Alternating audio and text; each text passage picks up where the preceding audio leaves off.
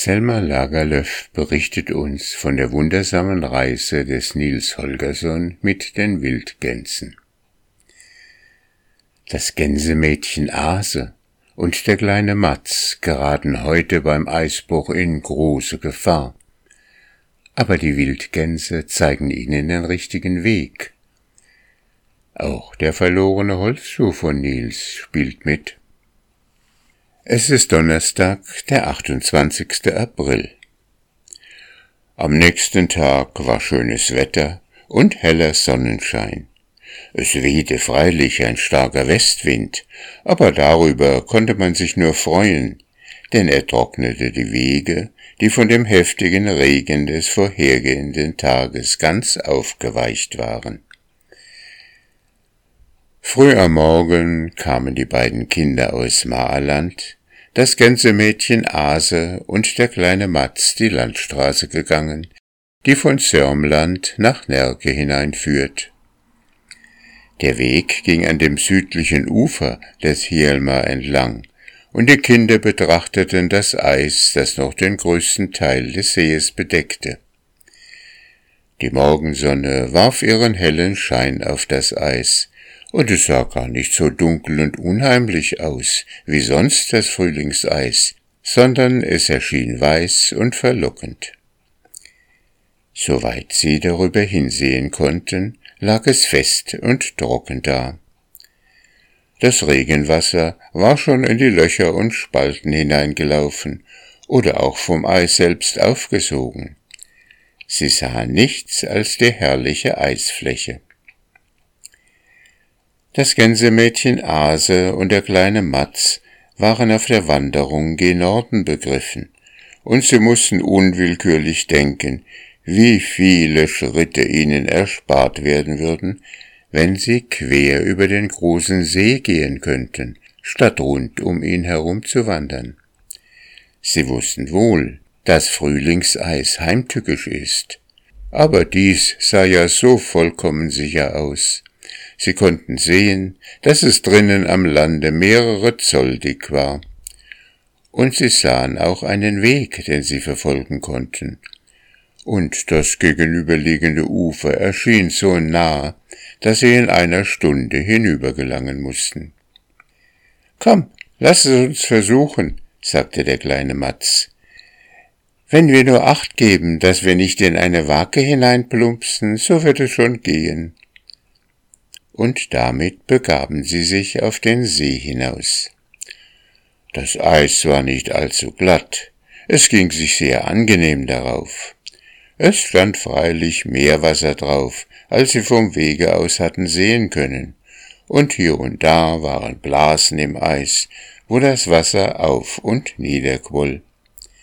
Vor den Stellen musste man sich in Acht nehmen, aber das war ja eine Kleinigkeit mitten am Tag in dem hellen Sonnenschein. Es ging schnell und leicht vorwärts, und die Kinder sprachen von nichts weiter, als wie klug sie gewesen waren, über das Eis zu gehen, statt die aufgeweichte Landstraße zu verfolgen. Als sie eine Strecke gegangen waren, kamen sie in die Nähe von Vigneux.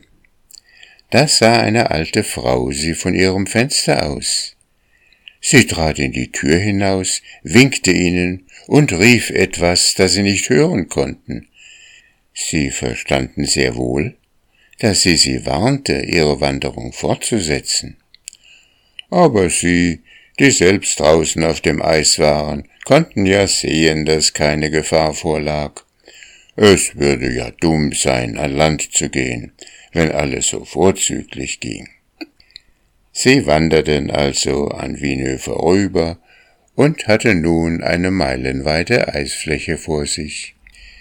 Hier draußen war stellenweise so viel Wasser auf dem Eis, dass die Kinder große Umwege machen mussten.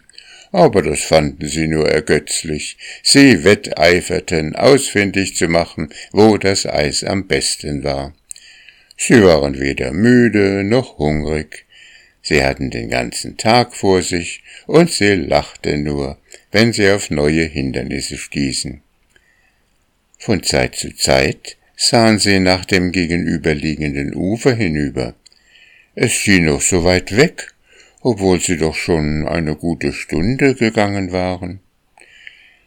Sie waren nicht wenig erstaunt, dass der See so breit war. Es ist, als wenn das Ufer vor uns wegliefe, sagte der kleine Matz. Hier draußen war kein Schutz gegen den Westwind. Er wurde mit jedem Augenblick heftiger und hüllte sie so fest in ihre Kleider, dass es ihnen schwer wurde, sich zu bewegen. Der starke Wind war die erste wirkliche Unannehmlichkeit, die ihnen auf der Wanderung begegnet war.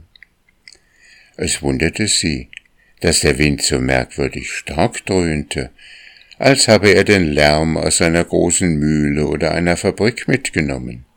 Aber so etwas gab es ja doch nicht da draußen auf der Eisfläche. Sie waren westlich um die große Insel Wallen herumgegangen, und nun meinten sie merken zu können, dass sie sich dem nördlichen Ufer näherten. Gleichzeitig aber wurde der Wind heftiger, und das gewaltige Bullern, das ihn begleitete, nahm so stark zu, dass sie anfingen unruhig zu werden. Auf einmal kam ihnen der Gedanke, dass der Lärm, den sie hörten, von Wellen kommen könnte, die schäumend und brausend gegen eine Küste schlugen. Aber das war ja unmöglich, da der See noch mit Eis bedeckt war. Trotzdem blieben sie stehen und sahen sich um. Ganz draußen, nach Westen zu, bei Björnow und Göckholmsland gewahrten sie eine weiße Mauer, die quer über den See ging. Erst glaubten sie, es sei ein Schneerand, der an einem Weg entlang laufe, aber sie begriffen bald, dass es Schaum von Wellen war, die gegen das Eis schlugen. Als sie das sahen, gaben sie sich die Hände und fingen an zu rennen, ohne ein Wort zu sagen. Der See war nach Westen zu offen, und sie glaubten sehen zu können, dass der Schaumrand schnell nach Osten zu vorrückte. Sie wusste nicht, ob das Eis im Begriff war, überall aufzubrechen oder was geschehen könnte, aber sie fühlten, dass sie nun in Gefahr waren. Plötzlich schien es ihnen, als höbe sich das Eis geradezu an der Stelle, wo sie liefen, als höbe es sich und sinke wieder, als habe jemand von unten dagegen gestoßen. Dann hörten sie einen dumpfen Knall im Eis, und gleich bildeten sich nach allen Seiten Risse darin. Die Kinder konnten sehen, wie sie durch die Eiskruste liefen. Nun wurde es einen Augenblick still auf dem Eis. Dann aber spürten sie wieder dasselbe Heben und Senken, und nun begannen die Risse sich zu Spalten zu erweitern, durch die man das Wasser hervorquellen sah. Gleich darauf wurde die Spalte zu Rinnen, und die Eiskruste teilte sich in große Schollen. Ase, sagte der kleine Matz, ich glaube, dies ist Eisbruch. Ja, das ist es, kleiner Matz, sagte Ase, aber wir können das Ufer noch erreichen. Laufe so schnell du kannst. In der Tat hatten der Wind und die Welle noch genug damit zu tun, das Eis von dem See zu entfernen. Die schwerste Arbeit war freilich getan, wenn erst die Eiskruste zerbrochen war, aber alle die Stücke sollten wieder geteilt und gegeneinander geworfen und zertrümmert und zerrieben und aufgelöst werden. Es war noch eine Menge hartes, festes Eis vorhanden, das große, ganze Schollen bildete. Die größte Gefahr für die Kinder aber war, dass sie keinen Überblick über das Eis hatten. Sie vermochten nicht zu sehen, wo die Spalte so breit war, dass sie nicht darüber hingelangen konnten. Sie wussten nicht, wo sie die großen Eisschollen finden sollten, die sie tragen konnten. Daher wankten sie wohl aufs Geratewohl hin und her. Sie kamen immer weiter auf den See hinaus, statt sich dem Ufer zu nähern und sie wusste nicht aus noch ein, da draußen auf dem berstenden Eis, und sie waren so bange, dass sie schließlich stehen blieben und weinten. Da kam eine Schar wilder Gänse in gestrecktem Flug über ihren Köpfen daher. Sie schrien laut und stark. Und das Sonderbarste war, dass die Kinder deutlich die Worte hörten. Ihr müsst nach rechts gehen, nach rechts, nach rechts.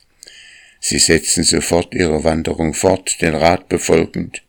Und es währte nicht lange, da standen sie wieder zögernd vor einem breiten Spalt. Und wieder hörten sie die Gänse über ihren Köpfen schreien, aus ihrem Gegacker konnten sie einige Worte unterscheiden.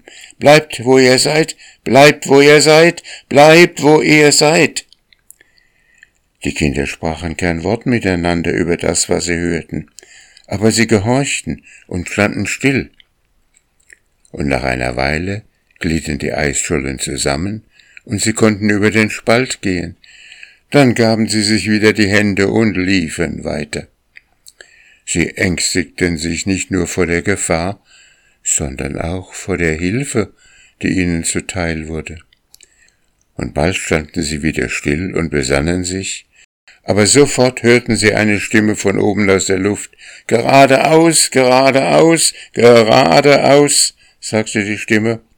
Und so ging es ungefähr eine halbe Stunde weiter.